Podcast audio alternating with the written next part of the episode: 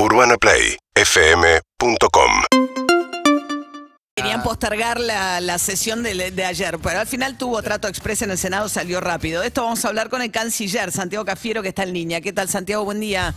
¿Qué tal, María, equipo? Buen día.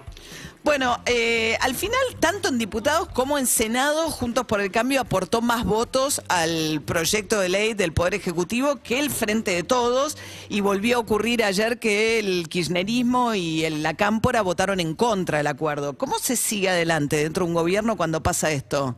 Bueno, en primer lugar, eh, a ver, este, es una votación totalmente atípica porque es la primera vez que esto pasa por el Congreso, ¿no?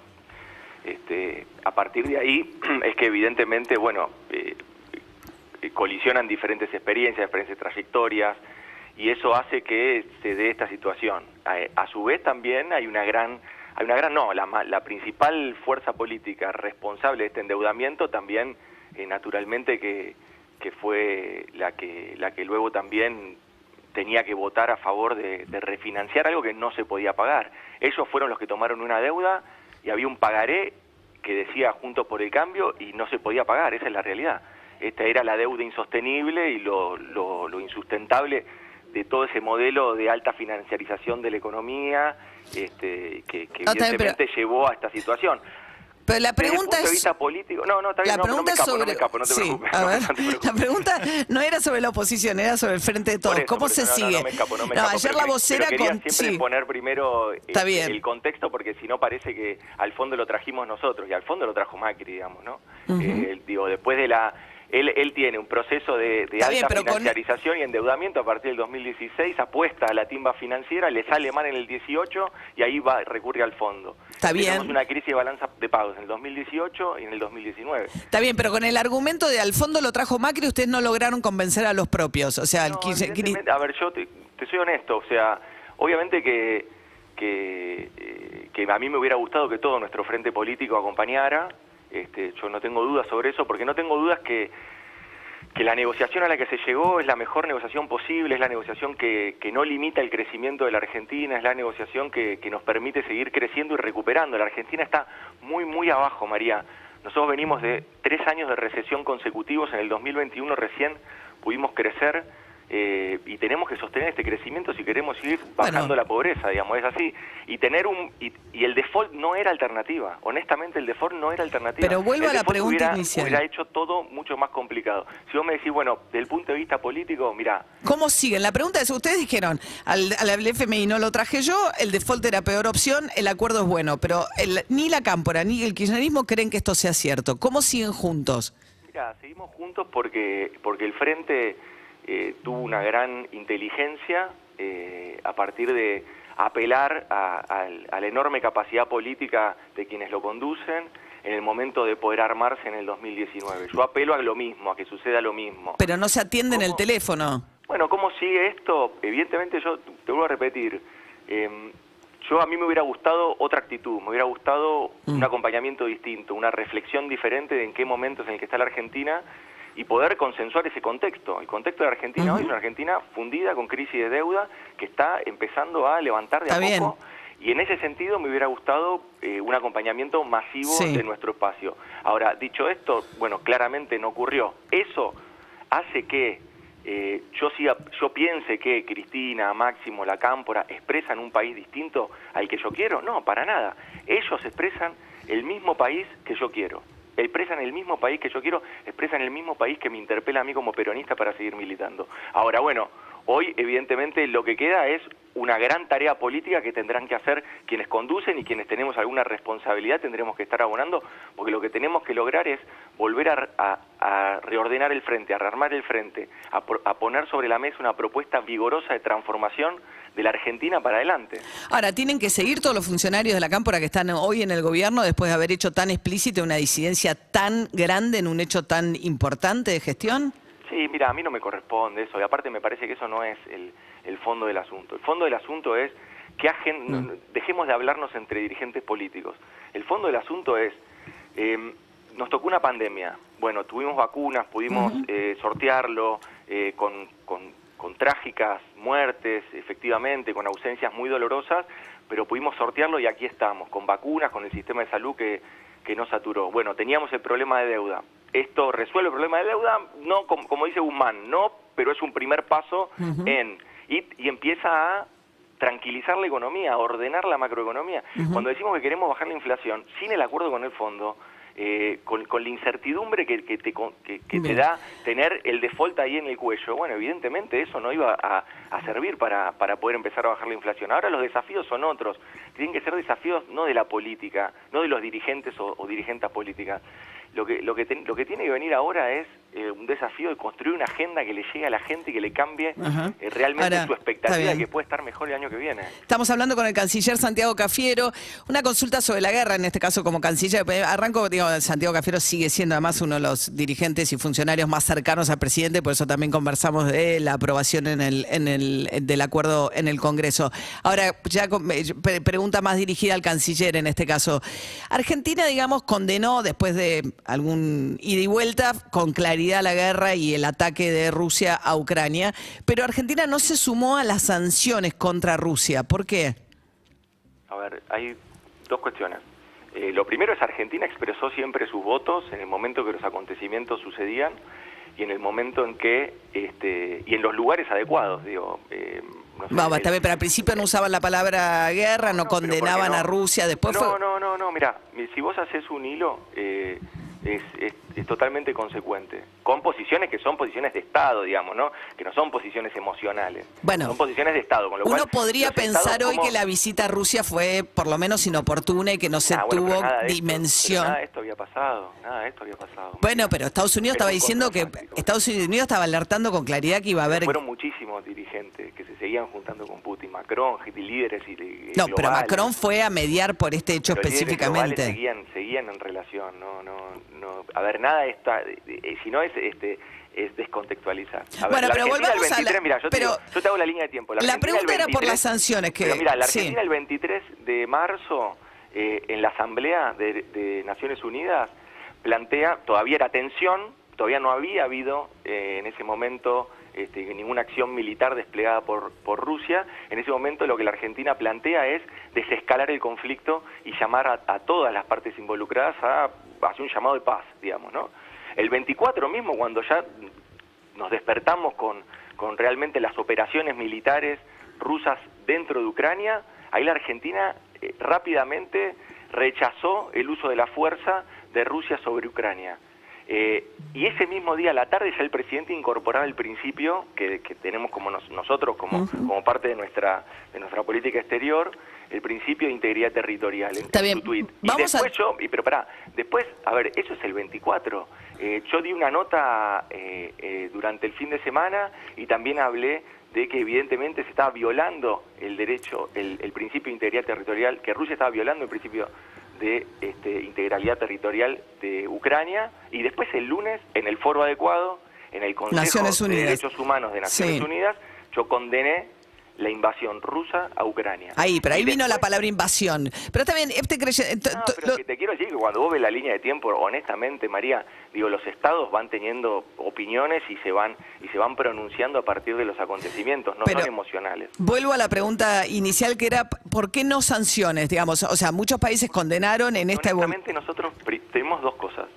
Eh, lo primero es que la Argentina no tiene una interrelación económica eh, donde donde honestamente eh, tengamos un impacto en algún tipo de sanción hacia Rusia. No, no, hay ninguna, honestamente. De hecho, parte del viaje de, de, Alberto Fernández era para tratar de fortalecer algún vínculo comercial. Después se targiversó y se habló de cualquier otra cosa, pero honestamente fue un viaje estrictamente comercial y económico el que fue a hacer el presidente en ese momento, a tratar de abrir mercados, a tratar de convocar inversiones. Está bien. De eso se trató. Eh, después, eh, las sanciones y de, a ver, bueno, Argentina le vende, de hecho hay unos barcos frenados, le vende frutas eh, a, a, Rusia, mucha fruta.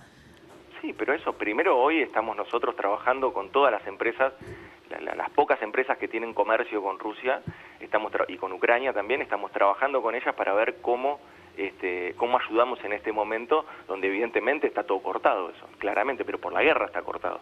Este, no es que los, Pero o sea, Argentina no pone sanciones contra Rusia porque no tiene suficiente intercambio comercial como para que esas sanciones Ni tengan algún Nosotros no le efecto. compramos gas, nosotros no le compramos hidrocarburos, nosotros no tenemos una interrelación como tiene Europa o como tiene Canadá, que es limítrofe, o como tiene... Por eso, a veces, digamos, desde acá se, tra- se, se quiere tratar de imitar eso, digo, no sé, el espacio aéreo. A mí me decían, ¿por qué no? Y, y por acá no pasan, ¿no? no es, eh, digamos, es... este hay que ver qué es lo que nosotros estamos haciendo. Y honestamente, ¿qué es lo que estamos haciendo nosotros? Trabajando para eh, poder sacar a los 111 argentinos que estaban en, en la zona de conflicto y poder sacarlos de, de allí, tra- eh, eh, emitir visas humanitarias para los ucranianos que puedan venir a la Argentina, que tengan familia aquí y ser acogidos aquí, empezar a desplegar los programas de refugiados con, con Naciones Unidas, eh, mandar, como hicimos, Ahora, eh, ¿cuál como es la hicimos ayer, hoy? mandando este, insumos y asistencia a partir de cascos blancos, Sí. dando asistencia a partir de cascos blancos. Ahora, ¿cuál es la eso mirada de hoy del Eso gobierno? no es mejor que la retórica, eso es lo que te pregunto. bien. ¿no? No, ¿No es pero- mejor eso que la retórica? Bueno, no sé si es retórica es, imponer sanciones, no tengo... de- No, pero que sería retórico porque si vos no tenés... Está bien, pero ¿cuál es? Ayer dijo Joe Biden que el presidente de Estados Unidos dijo que considera un criminal de guerra a Vladimir Putin. ¿Cuál es la mirada de la Argentina hoy, del gobierno argentino, digamos, después de un momento de acercamiento que, que hubo efectivamente sobre Putin? Ahora, ¿cuál es la, digamos, desde Cancillería? ¿Qué, cuál- qué- La Argentina tiene la responsabilidad de presidir el Consejo de Derechos Humanos de Naciones Unidas. Cuando estuvimos nosotros allá, el 28 de, mar- de febrero, nosotros este, eh, fuimos parte de los que impulsamos una, una- un estudio sobre violación de derechos humanos en Ucrania a partir de esta invasión. Eh, ¿De crímenes de guerra o violación de derechos humanos? Derechos humanos, eso es lo que tenemos nosotros, digamos, es Ajá. donde estamos nosotros.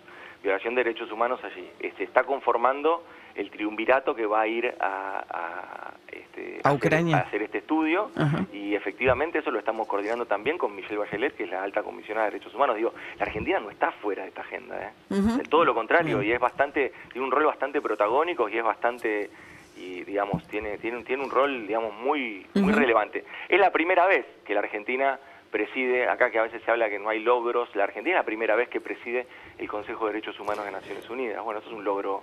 No me quiero extender, pero me parece muy eh, eh, contradictorio que Argentina no esté diciendo lo suficiente sobre el ca- caso de Nicaragua, francamente, y lo que está pasando en Nicaragua, que es de Eh, una no gravedad. verdad, pero no, pero eso no es verdad. Mirá, sobre Pero Nicaragua Argentina nosotros- tiene embajador, o sea, ni siquiera tiene embajador, participó de la asunción de Ortega en una elección en que tiene encarcelados a todos los opositores, opositores que están muriendo en la de cárcel. ¿Eh? Participaron quienes están, participó el embajador de Japón, participó el embajador de India, de Pakistán. Pero hay un de reconocimiento a un gobierno que es claramente ilegítimo. No, no, pero mira, no, mira. Te, te Porque es de izquierda, porque digo, me No, parece que hay no, una doble vara ahí porque Ortega no, viene no, del, del sandinismo. Nada que ver, nada que ver, María. Ver. Nosotros, con- nosotros condenamos la violación de derechos humanos eh, eh, eh, en Nicaragua y también estamos requiriendo la liberación de los presos políticos en Nicaragua. Es algo que hemos hecho, que lo hicimos tanto en la OEA. Pero reconocen como la legitimidad de un gobierno que nace con no, todos los opositores no nos encarcelados. a nosotros eh, reconocer legitimidad del gobierno o no reconocerla. Nosotros seguimos con una misión diplomática porque hay inversiones argentinas, hay argentinos que están viviendo allí y sostenemos una relación diplomática en cuanto a la misión diplomática que tenemos asistiendo a los argentinos. Pero esto no, no exime a que la Argentina siga insistiendo en que hay un problema de derechos humanos en Nicaragua y que necesitan inmediatamente liberarse los presos políticos en Nicaragua. Esto lo hemos dicho tanto en la OEA y tanto en el Consejo Con un embajador que está en contra de esta, de esta mirada. ¿Quién? El embajador argentino ante la OEA. No, eso no es así. Carlos Raimundi, no, Sí, no es así. ¿no? no es así, Bueno. no es así. Bueno, se, estamos- se habla mucho de eso, pero la verdad que no es así. Carlos, Carlos cumple una misión diplomática y él, y él eh, realmente está totalmente alineado a, a la defensa de, de los derechos humanos porque es parte de, de nuestra, de nuestra tradición diplomática eh, y, y de nuestra tradición Bien. argentina, con lo cual en ese sentido yo creo que eso no... No, No, estamos hablando con Santiago Cafiero, canciller, pero no lo puedo despedir sin hablar del episodio que lo colocó en redes sociales eh, toda esta semana, donde fue el... Toda la semana fue, yo estaba afuera, no sé. No, no, un par de días, no sé. Romina Escalora es acá la- nuestra experta de redes sociales. eh, de- de- eh, ¿cuánto, eh, ¿Cuánto fue tendencia? No sabemos, pero por el inglés. 48 horas. Por fue. lo, ah, ahí está, dos 48. días. ¿Y, y los mil millones que conseguimos, cuánto fue? Opa. No, bueno, eso no fue tendencia, estaría, estaría mal, pero bueno. Pero ¿qué pasó? Porque la verdad se entendía poco. Era un disco. Yo digo, a ver, no- no, un canciller se mueve en un mundo donde hablar inglés es muy útil. Uno puede decir, si un canciller no habla inglés, tiene que ser canciller igual, qué sé yo. Pero lo que digo, eh, lo que parecía raro era que inte- intentar hablarlo cuando lo que se escuchaba era muy difícil de entender. Eh, bueno, sí, efectivamente. No. no sé qué crees que te diga. A ver, A ver. eh, lo primero es eh,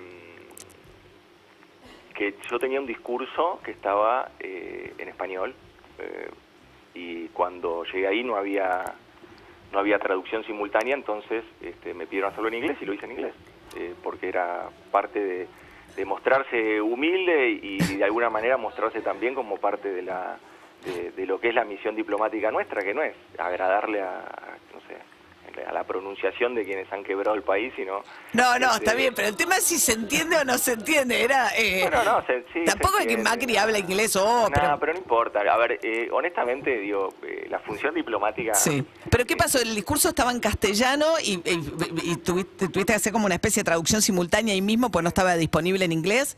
No, porque yo, eh, fue un error mío, en última instancia no quiero echarle la culpa a nadie, digamos. Yo llevé un discurso en español porque Sí. lo íbamos a dar en español, después Ah, surgió la posibilidad de hacerlo en inglés y Ok. después llevé en el español porque había traducción simultánea. Y bueno, a veces uno en, en estos ámbitos habla en su propia lengua. Cuando llegué, al final me dicen que no había traducción eh, así, así que eh, lo hice... pero ¿cómo te, te sentís cómodo con el inglés o no muy? No ¿Eh? problema. No tengo problema, No. no, ni... Llevo adelante la mayoría de mis reuniones, algo que sean muy específicas, la mayoría de mis reuniones las llevo siempre en inglés y sin traductor. Ah, ok, ok. ¿Qué, fuiste- Ok, ok, ok, Ok, María. ¿fuiste, fuiste a un colegio bilingüe? No, está costando. ¿Eh? ¿Fuiste a un colegio bilingüe? Fui, estudié inglés, estudié en Argentina, inglés. por eso tengo acento argentino. Ahí está, todos los, todos los cafieros estudiaron seguro en San Isidro, ¿no? Sí. ¿Eh? Of course, of course. Todo, todo, todo cafiero que se precie este, estudió en San Isidro. Bueno, Santiago Cafiero, canciller, muchas gracias. ¿eh? Thank you very much. Bueno, María, thank you very much. bueno, I don't know what. uh, let A me ver. tell you something A ver, in ver. English. A ver. Okay? Ok. I see like uh, now the journalists and the opposition are English sommeliers in these days. Ah, lo que está diciendo, yo voy a hacer la traducción simultánea. Ah, lo ok, que él está dale. diciendo, acá tenemos traducción, dice, veo que el periodismo y la oposición son hoy sommeliers de la calidad del inglés del canciller. La Nata says a, a stupid things about me. La nata dice cosas estúpidas sobre mí, se está her poniendo show, yes, yes, picante. yes, yes, like, yesterday, yes. Ah, it was like ah, that. ah, ayer and, dijo- I- and ah. I don't care. Y no me importa nada. opinion. No me importa la opinión de la nata. Está picante, I- el canciller en No, inglés I es más have mine, picante que en I castellano. mine. I think I think uh, that Lanata is a dithead, so and I don't. I think la nata he- is a a dithead. dithead. No sé, me perdí ahí, ¿eh? Creo que la nata es cabeza... ¡No! No, no. Pero bueno, I don't think he cares uh, what I think, so it's a free country that that. ¿Dijo lo que dijo? Yo, me- me- yo estoy siendo censurada en mi traducción porque... Vos estás siendo me- censurada, no te me- censuren. eh, me estoy Es un país autocensu- libre. Y Ok, aparte, si estás ok. en otra lengua, viste que todo se Ok, permite. ¿qué, pero, eh, ¿qué, qué quiere decir cabeza de...? De- no sé, no. No, De- no sé porque no. ¿No sabe inglés? Te mando una. No probáis, Muy no bien, probáis. bueno, eh, caliente el canciller porque, no, bueno, no, no. it's, okay. It's, It's okay. okay. Bueno, okay. Don't worry, but Don't worry, ok. we have a lot of things to do. Eh, Tenemos mucho trabajo por hacer. Bueno, es más picante el canciller en inglés que en castellano. decir. hacer la entrevista en ¿Eh? inglés, María. Hay La que hacer hay que hacer la entrevista en inglés. La próxima vez la entrevista en inglés. Bueno, Sí, Santiago. cuando quieras. Bueno, perfecto. Santiago Cafiero, canciller, muchas gracias. Thank ¿eh? you very much. Hasta luego. Chao, chao. Lo insultó, ¿no? A la- Me parece Me parece fue fuerte que lo que acaba de pasar, ¿no? Nos levantan en todos lados hoy. No, no. es- Sí, me parece eh, que. eh, no Dije, levantan. En realidad es eh, estúpido, o sea, se utiliza como la Ah, sí, expresión sí, es es estúpido. estúpido. Dijo, yo no sé. Yo Sí. igual el programa de la nata lo voy a escuchar, ¿eh? No, se ve que se vio, se- es un poco fuerte, ¿no? Un poco, eh, no está bueno el que se insulten, la verdad. Eh, parece que se burló, la, por lo que entiendo, parece que la nata se ha burlado largamente del inglés que había mostrado Cafiero en uno, en un viaje reciente.